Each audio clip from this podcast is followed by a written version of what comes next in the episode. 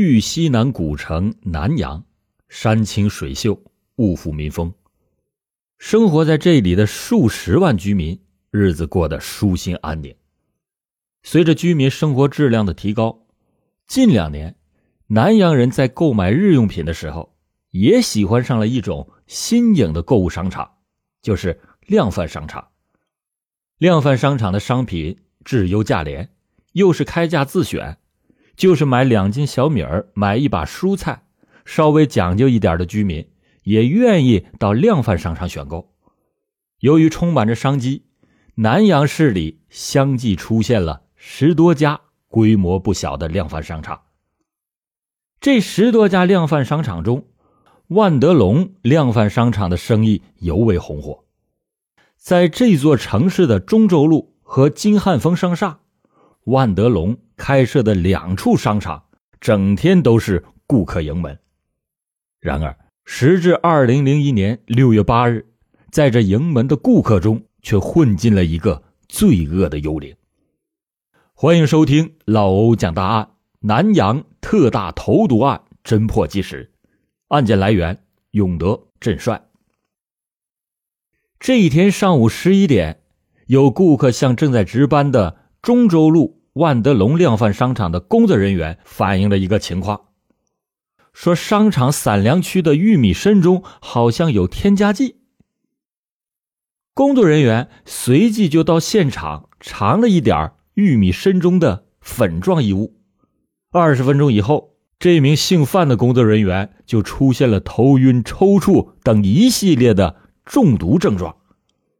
下班以后，另外有三名。这个商场的工作人员也是先后品尝了玉米参中的粉状异物，同样程度不同的出现了中毒的症状。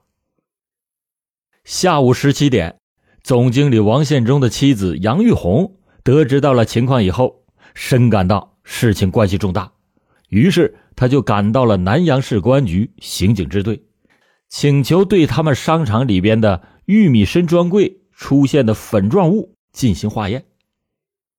十八点十分，刑侦人员经过检验认定，商场里面的玉米身中粉状物是剧毒鼠药四甲基二凡四胺，俗称毒鼠强三不倒，并且立即的向刑警支队的领导做了汇报。警方这边正忙着汇报调查，不敢有半点的懈怠。但是由于发现案件的时间。已经接近晚饭时间，悲剧还是在六月八日的晚上发生了。这天晚上六点四十分左右，南阳市第一人民医院女职工景明用当天在中州路万德隆商场购买的玉米参熬了一锅粥，熬好以后，景明自己盛了一碗，喝了几口以后就觉得身体不太舒服，于是就躺在床上休息了。在休息之前，他给自己十七岁的儿子田园晾了一碗。等田园从外面打完球回到屋子里边，正渴着呢。他看见妈妈为自己晾着的玉米粥，一会儿就喝了个底儿朝天。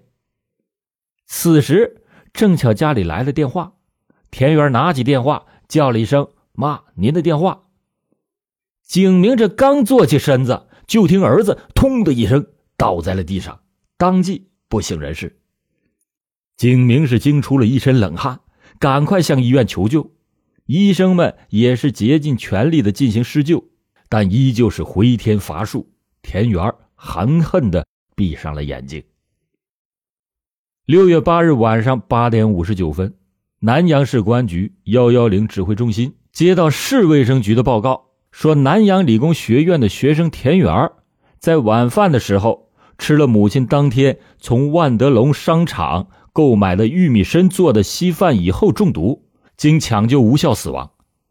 二十二点四十九分，又接到报告，面的司机李峰以及他的妻子晚饭后中毒。随后，在市房管局和环卫处上班的王顺发、梁科夫妇俩晚饭以后也出现了中毒的症状。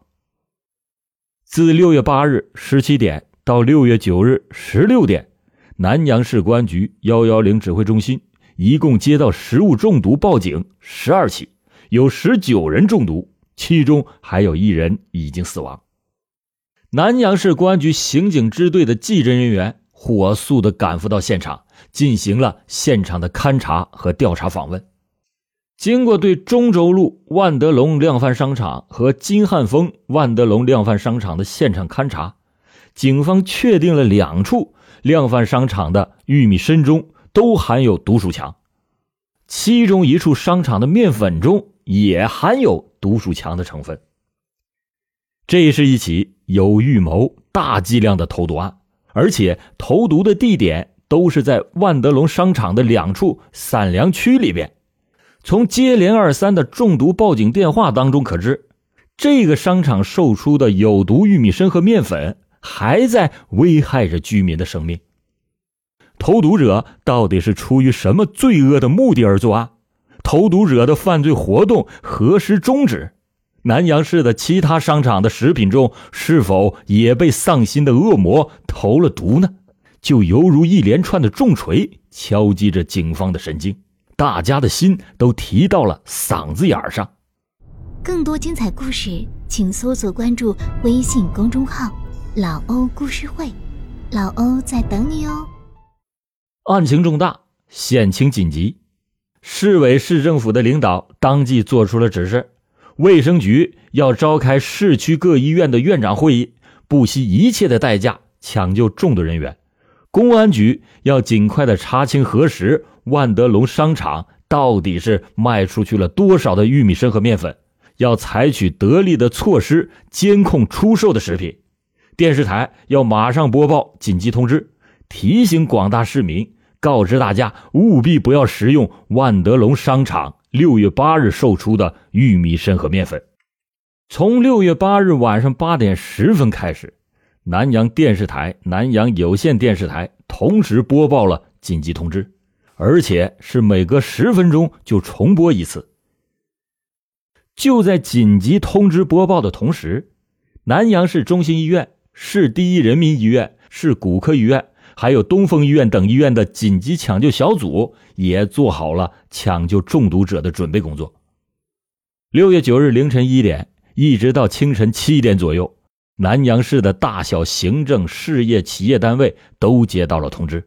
并且迅速的传达给了干部职工。这一夜是一个不平静的夜晚。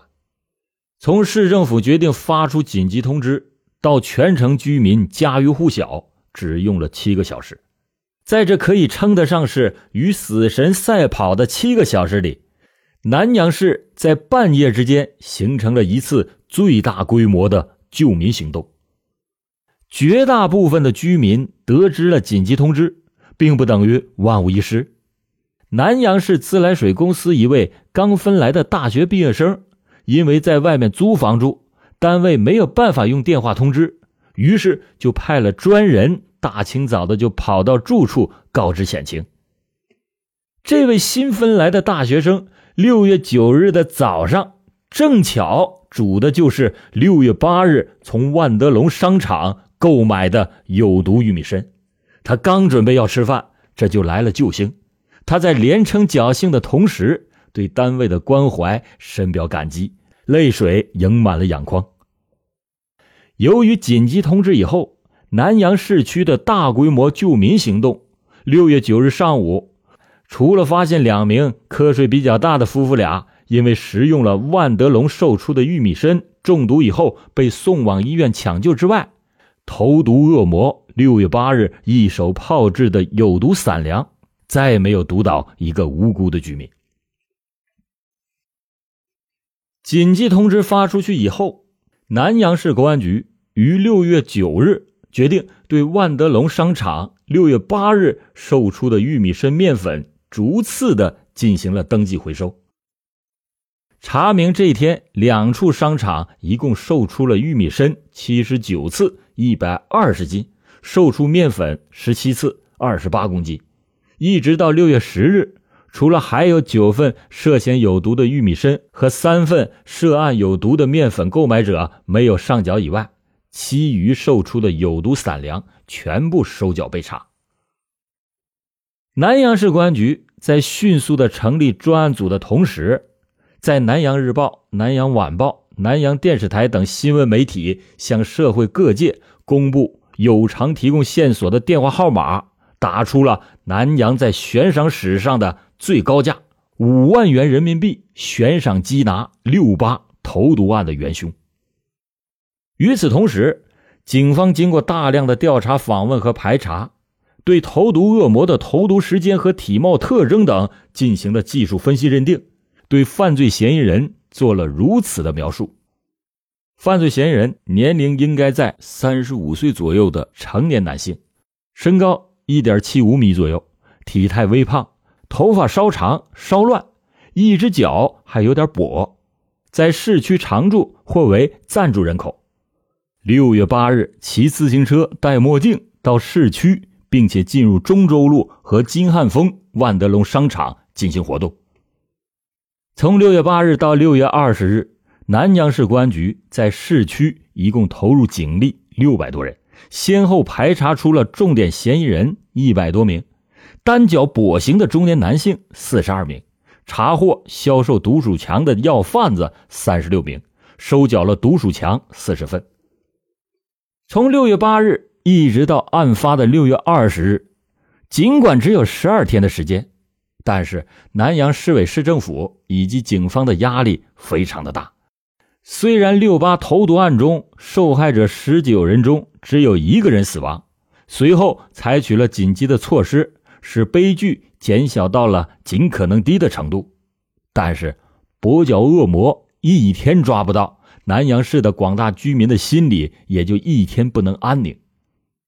在这个期间。还有个别心怀叵测的人四处是散布谣言，不是说在其他商场的食品中也发现了有毒的，就是说这个案子是无头案，准破不了。甚至还有传闻说有人发现了注入了艾滋病病毒的西瓜流入到南阳市区。这一时间，南阳各大商场的食品专柜的生意极度的冷清。饭店和小吃摊的稀饭都受到了冷遇。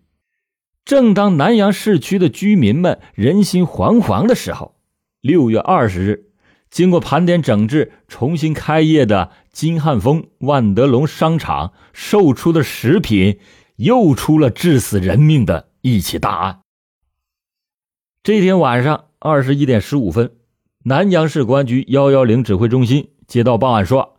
南阳市东苑小区的居民汤月平和儿子杜瑶，因为饮用了当天下午从金汉丰商场购买的饮料，抢救无效中毒死亡。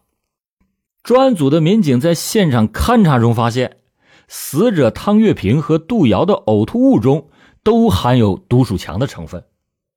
当天晚上，细心的民警又对中州路和金汉丰商厦的两处万德隆商场。进行了严格的、彻底的检查，在金汉丰万德隆商场的饮料架上，果然就发现了和汤月平、杜瑶母子俩所购买饮料完全相同的醒目牌水蜜桃饮料，里边有一瓶就含有着大量的毒鼠强成分。警方仔细研究了六月二十日金汉丰万德隆商场的录像资料，发现。这一天下午五点左右，汤月平和丈夫杜可平曾经在金汉丰万德隆商场购物。录像资料中还显示，杜可平曾经两次出现在这个商场的饮料区，但是杜可平却是一口咬定他只去过一次饮料区。杜可平的有意否定，这使办案刑警心头为之一震。再细看杜可平走路的步态。这个人的右脚走路的时候，竟然就是个跛脚，这可就与六八投毒案的犯罪嫌疑人的体貌特征颇为的相似。办案民警当即就有了高度的警觉，在随后的调查访问中发现，杜可平在案发以后表现反常，对妻子儿子的死亡并不伤心，并且主动的就把饮料和杯子向公安机关送检，这样。杜可平就有着重大的作案嫌疑。专案组依照指挥部的命令，当即的就对杜可平进行了临时的控制。在随后的技术勘验和检查中，警方又发现杜可平的衣服、墨镜、自行车以及指甲缝中都残留着毒鼠强的成分，于是就可以确认杜可平使用过或者是携带过毒鼠强。杜可平这个跛脚恶魔终于是露出了狐狸的尾巴。跛脚恶魔的自毁录。经过了八小时的斗智斗勇，在大量的物证面前，杜可平终于是低下了死硬的头颅，供述了他六月八日在两处商场投毒，以及六月二十日毒杀妻儿的全部犯罪事实。杜可平现年四十岁，身高一米七三，微胖，头发凌乱，走路脚有点跛。这就和警方刻画的犯罪嫌疑人特征竟然是出奇的吻合。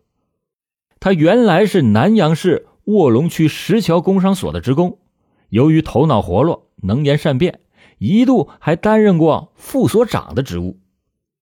一九九六年，急于发大财的杜可平违反了有关规定，从事国家明令取缔的传销活动被停职。在停职期间，又开起了酒店。结果不到两年的时间，就因为经营不善而亏损了数万元，欠下了一屁股的债务。已经厌倦了上班拿工资这种生存方式的杜可平，干脆办理了病退手续，开始不务正业，胡混光阴。工作及仕途、前途上都不如意。回到家中，杜可平也是大皱眉头。让他头疼的是，一九九二年。他从内地家抱养的儿子杜瑶，虽说是他妻子从几个月的时候一直养到了十多岁，从心理上讲，这个养子杜可平看得比亲生的儿子还金贵。但是杜瑶天生就顽皮，很小的时候就不服从管教，而且还有偷盗的恶习，大人身上装的现金经常的被他偷去花掉。有一次实在是没钱可偷了。杜瑶竟然把家里的一箱子图书偷出去，然后卖掉了。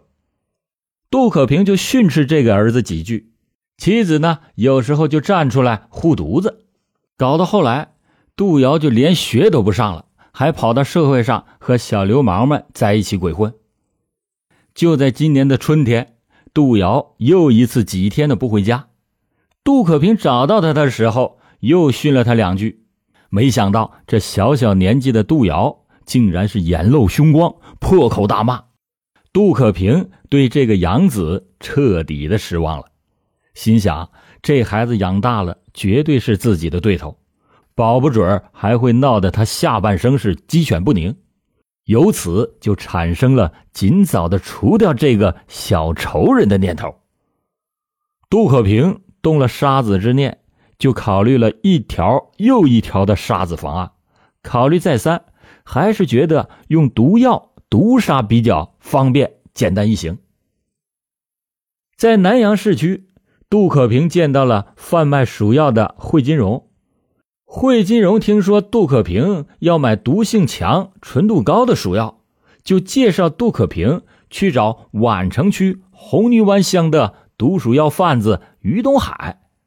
于东海听说杜可平要购买剧毒鼠药是为了毒野味于是就在当年的四月十二日、十四日、十六日，先后三次的卖给杜可平一共五百克的毒鼠强。杜可平就把毒鼠强暗藏在家中，伺机作案。为了实验鼠药的毒性，转移警方的视线，嫁祸于人，又可以在案发后索赔发横财。杜可平就想出了在生意红火的万德隆商场散粮区投毒的妙计。六月八日，杜可平把事先准备好的鼠药放在了口袋里，戴着墨镜，骑着自行车，在十点三十分左右混入到了中州路的万德隆商场，假装看散粮区的玉米参成色，偷偷的就把毒鼠强掺进了玉米参中。上午十一点三十分左右，杜可平又故伎重演，把携带的毒鼠强又拌到了金汉丰万德隆商场的玉米参中。投毒以后，急于知道毒药效果的杜可平，几个小时也没有听到信息。于是，他就在六月八日下午四点左右，再次的携带着毒鼠强窜到了金汉丰万德隆商场，把整整一瓶的毒鼠强搅和进了玉米参的桶里边，还把瓶里边剩余的一些鼠药全部倒进了旁边的小麦面粉桶里边。六八投毒案轰动了南阳城，杜可平感到风头紧，就缓解了杀子的步伐。但毒鼠强的厉害也确实令杜可平深为叹服。六月二十日下午三点左右，杜可平邀妻子一同来到金汉丰的万德隆商场购买饮料，他就趁人不备的时候，把事先稀释的毒鼠强注入到一瓶水蜜桃饮料中，并且迅速的盖好瓶盖放入货架，之后又和妻子一道买回了两瓶水蜜桃饮料。还有一瓶可口可乐饮料。当天晚上六点，杜可平把其中一瓶水蜜桃饮料里边投入了毒鼠强，并且在吃完晚饭以后，主动的就把这瓶饮料递给了杨子杜瑶喝。当时妻子汤月平也提出来，他也要喝一些。已经是有了外遇的杜可平把心一横。当即不露声色的给妻子倒了半瓶有毒的饮料。汤月平和杜瑶喝了饮料之后，双双是不治而亡。而就在此时，杜可平自己却喝着无毒的可口可乐，暗自庆幸自己作案的手段那有多么的利索高明。二零零一年六月二十七日的上午，杜可平由南阳市人民检察院批准逮捕。这个跛脚恶魔坠入了万劫不复的罪恶深渊。与此同时，介绍销售毒鼠强的犯罪嫌疑人惠金荣、于东海，还有戚秀兰，也在相继被缉拿归案以后，在同日被批捕。这三个人因为贩卖国家明令禁止的毒鼠药而锒铛入狱。好了，感谢您今天收听老欧讲大案。老欧讲大案，警示迷途者，唤醒。梦中人。